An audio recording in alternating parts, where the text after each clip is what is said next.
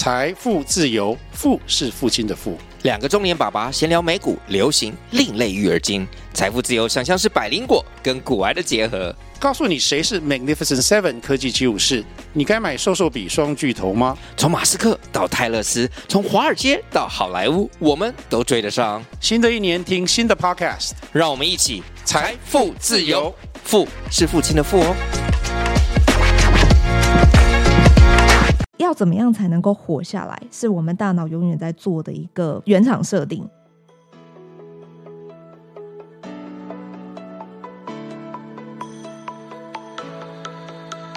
Hello，大家好，欢迎收听思利想生活，这是一个和你一起学习沟通、拥抱成长、迈向自由的频道。我是 Leslie。昨天过了一天，这个二二八的休息，不知道今天大家有没有这个重新充好电，然后又继续我们这个礼拜四跟礼拜五的上班。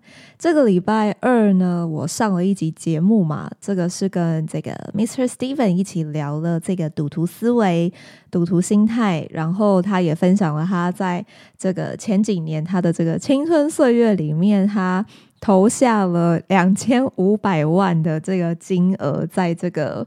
赌场里面，哇！我无法想象这个金额如果是发生在我的这个生活里面呢，因为我觉得我是一个，嗯、不是很敢赌，应该是说我的习惯吧，就是我不太轻易的去相信这些东西，因为我会觉得天底下没有白吃的午餐啦。所以今天如果真的有这么好赚的钱，那么应该大家都会蜂拥而至。的去就是想要赌一把嘛，那其实也证明了确实存在着这么大量的一群人，就是想就是有的这种心态去赌一把。所以我们常听到有人会说，呃，你靠这个运气赢来的钱，你总有一天会因为你的实力而输掉。确实啊，如果你真的不是靠你自己的，呃。嗯、能力也好，智慧也好，技术也好，来赚来的钱都是这一种投机财、意外之财，其实它是不长久的。那么在上一集的这个节目当中，这个我印象很深刻，就是 Steven 讲了一句话，他说：“我们的大脑就是这么的不乖。”这句话其实一直留在我心里，我就会我我就去想说，对，其实我们的大脑真的是一个很神奇的产物。大家可以把这个我们的大脑想象成是一个电脑的作业系统。在我还是很小的时候，我记得我们家的电脑是那种真的还是很厚的，就是呃，因为我我不是理工人啊，我只能用一些很奇怪的语言来形容电脑。以前电脑还是那种数据机，然后它会发出那种打电话的声音，然后要划拨连接上网。我不是很熟啦，但是我印象很深刻，就是以前的电脑对我们来说，它是一个很稀缺的资源。然后，诶，我讲到这边，会不会有很年轻的小朋友听到这段会笑我啊？就是这个，如果有跟我同年龄呢，希望能够唤起你们一些对于以前小时候成长的回忆。这些都是我们成长的过程嘛。那么再讲回来，电脑。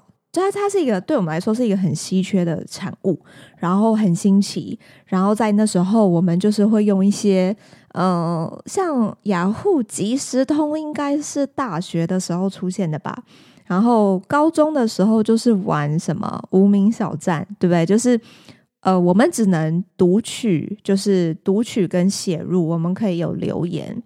所以这些东西在以前对我们来说，它就是一个很新的东西。所以以前我记得这个学校还会有这个专门的电脑课，就是要去学怎么用电脑，怎么安装作业系统。大家还记不记得这一段？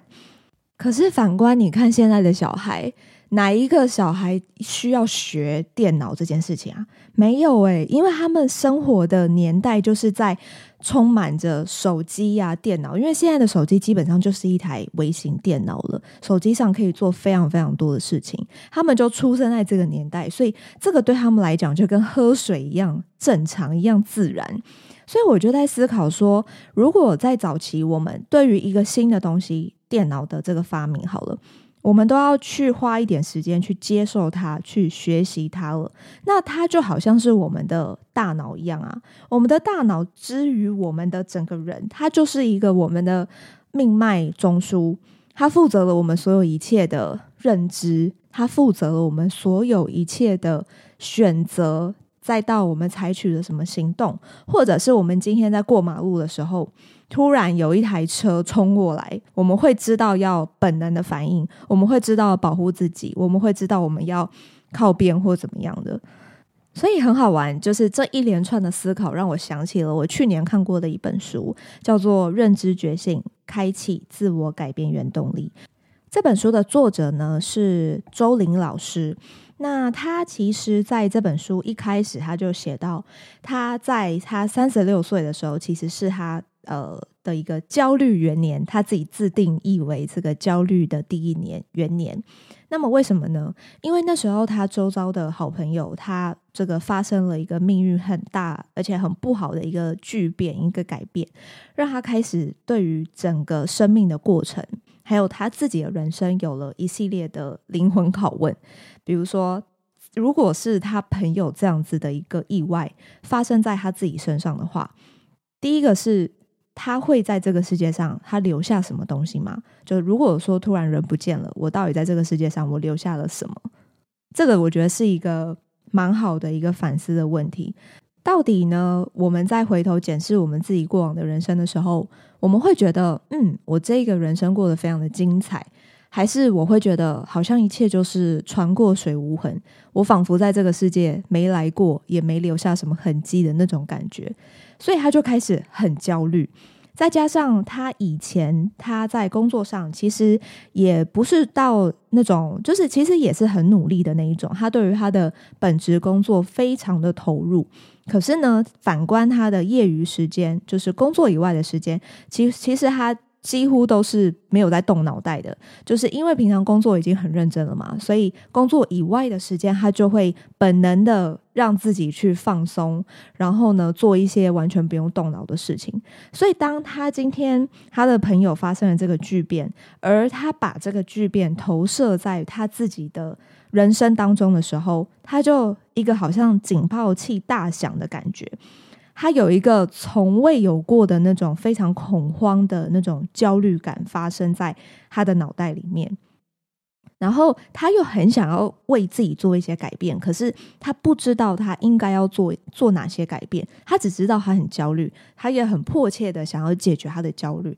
可是我们都曾经历过嘛，当我今天很焦虑的时候，我总是没有办法真的把自己抽身出来。所以呢，他就开始有了一系列的探索。那他怎么探索呢？其实就是透过阅读。那他看了哪些书？他看了心理学的书，然后脑科学、行为科学，还有社会学，就是各种只要是跟人类有关的题目的议题，他都看。他想要去找到他自己到底想要的是什么。所以这本书呢，我觉得是一个对于如果你们也跟我一样，或者是跟这个作者一样，有过这一种对于想要这个强烈想要做到自我探索这样的一件事情的时候，这本书我会还蛮推荐给你们看的。那么首先呢，我们就先来聊一下为什么改变跟成长这件事情对我们来说这么的困难呢？第一个。呃，这个美国有一个神经学家，他也是一位医生，叫做保罗麦克林。他提出了一个三重大脑理论来解释这个现象。其实很简单，我们就把我们的脑袋去呃把它切成本能脑、情绪脑还有理智脑。接下来我就来给大家科普一下，讲个小故事。其实，在最一开始的时候，我们的人，我们人类其实都是经过。演化而来的嘛，那么在一开始的时候，其实我们的脑区它就是一个本能脑，它是源自于这个爬行动物。那这个爬行动物，比如说像蛇类好了，它其实是没有任何的情绪，它也没有任何的感情，它只知道要维持它自己的生存，这就是本能嘛。所以，比如说像是呼吸呀、调节血液呀、心跳啊，这个就是去负责我们这个处理我们的基本的生存需求，就是吃喝拉撒睡，避开危险，这些就是本能。这个是爬行动物有的这个脑区。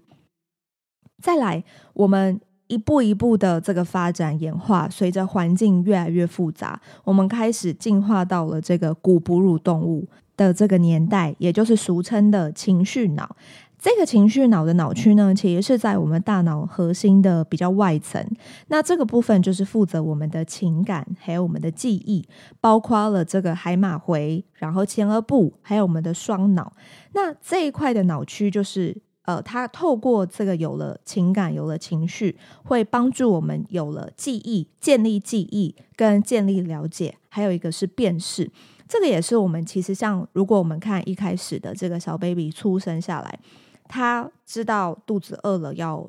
要想要吃东西嘛，那他会有情绪，这个都是本能，自然而然就发展了。所以，当他今天生理需求没有被满足的时候，他会选择用哭的方式，用一种情绪的表达方式来表达出他的需求。这个就是我们人类一开始生活下来的本能。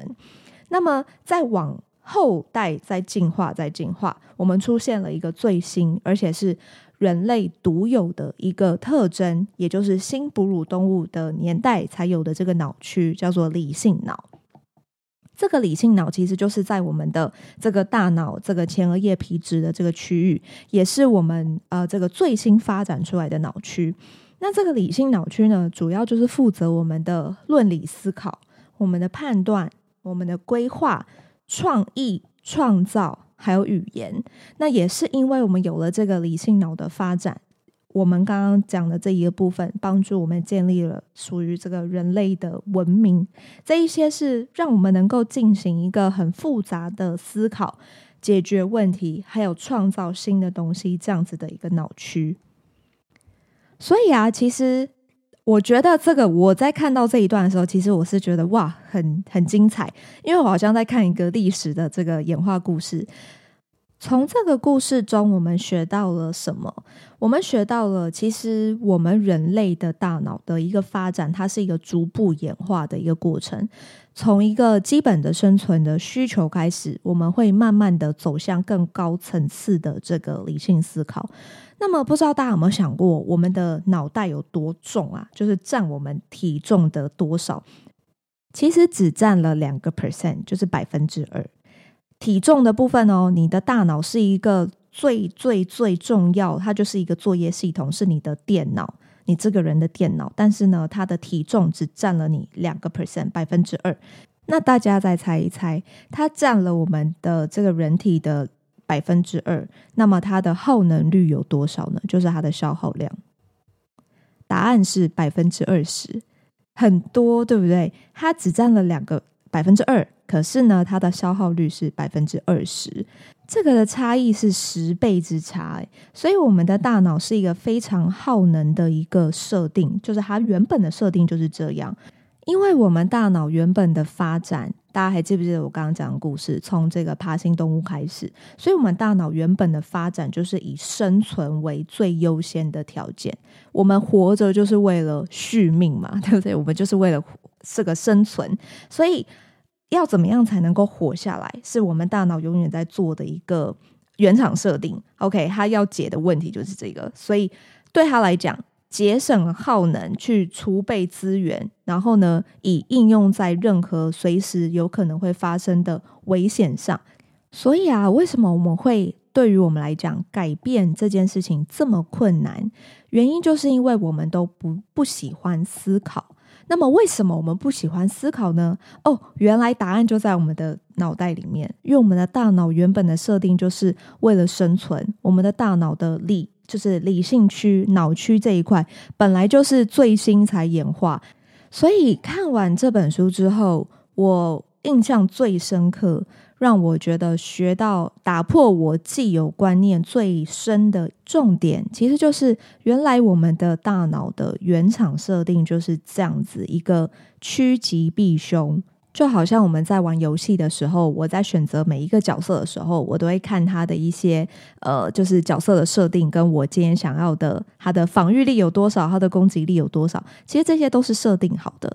那我们大脑也是一样。比如说，假设我今天是发生在我今天是活在以前的远古时期好了，我到了森林，我看到前面草丛有一点骚动，我会就会开始去想，啊，那个草丛里面有什么东西？会不会是呃怪兽？会不会是野狼？会不会攻击我？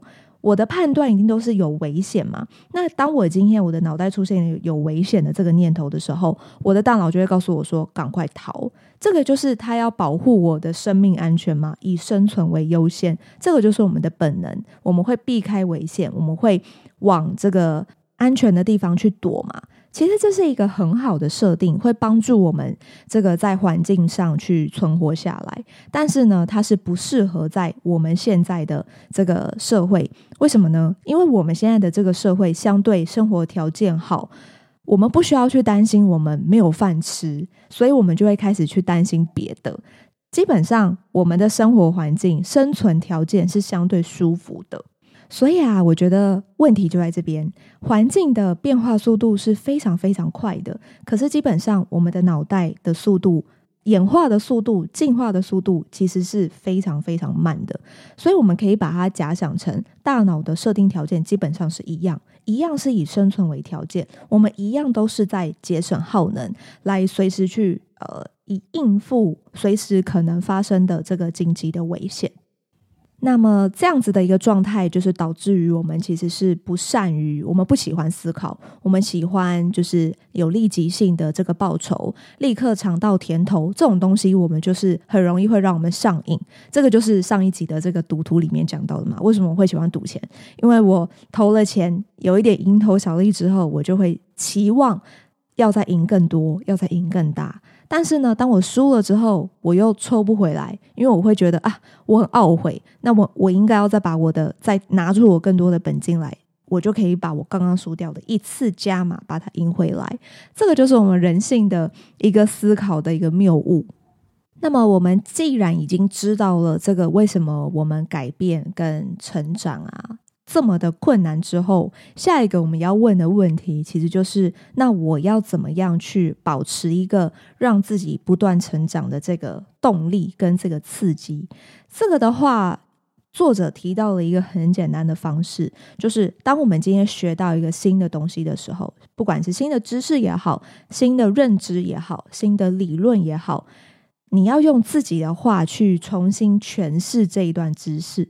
你唯有透过自己的话把它讲出来，你才能够把这一段东西内化融入成你自己的这个知识体系当中。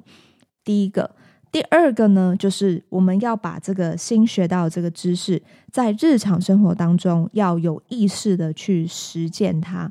因为当你学到这个东西，为什么我们在看书的时候，我们很常就是看过我们就忘了？很大一部分原因，其实就是我们没有实际上去应用在我们的生活中。我们的遗忘曲线都是非常非常快的，也就是说，我们的记忆都是非常短暂的。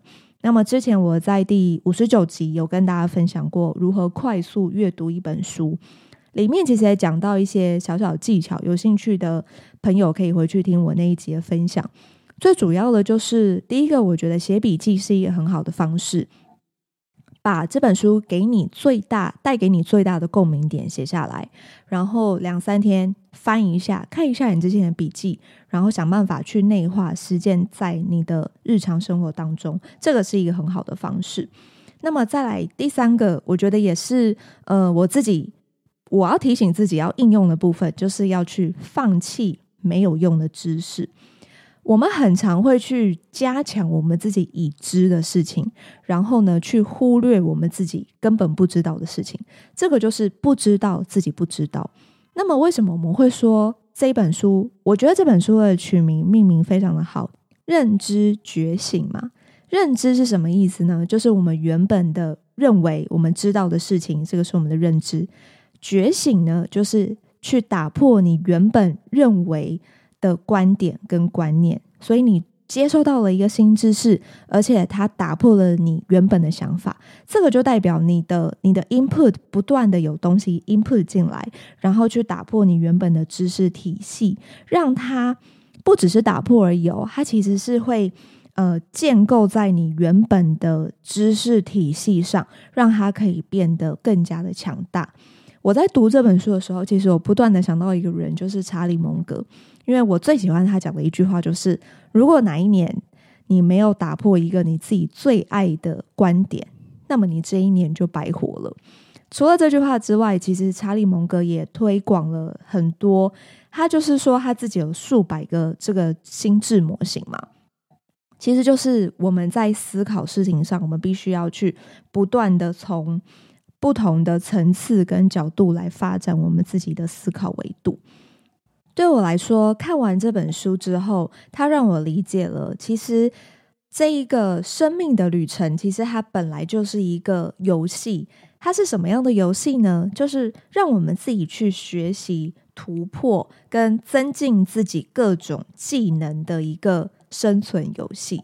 当我了解了这个道理，有了这样子的一个新长出来的这个思维跟认知之后，我反而更能够知道，诶，我真的应该要想一下我自己想要的是什么，我的人生跟我的目的，我都对于这一段有了不一样的一个看法。那么还有另外一个我自己认为很有用的方法，就是当你看完一本书之后，你看到哪个地方有共鸣了，你把它写下来，然后呢，你不断的去问自己，这段话对我来说，它让我获得的东西是什么？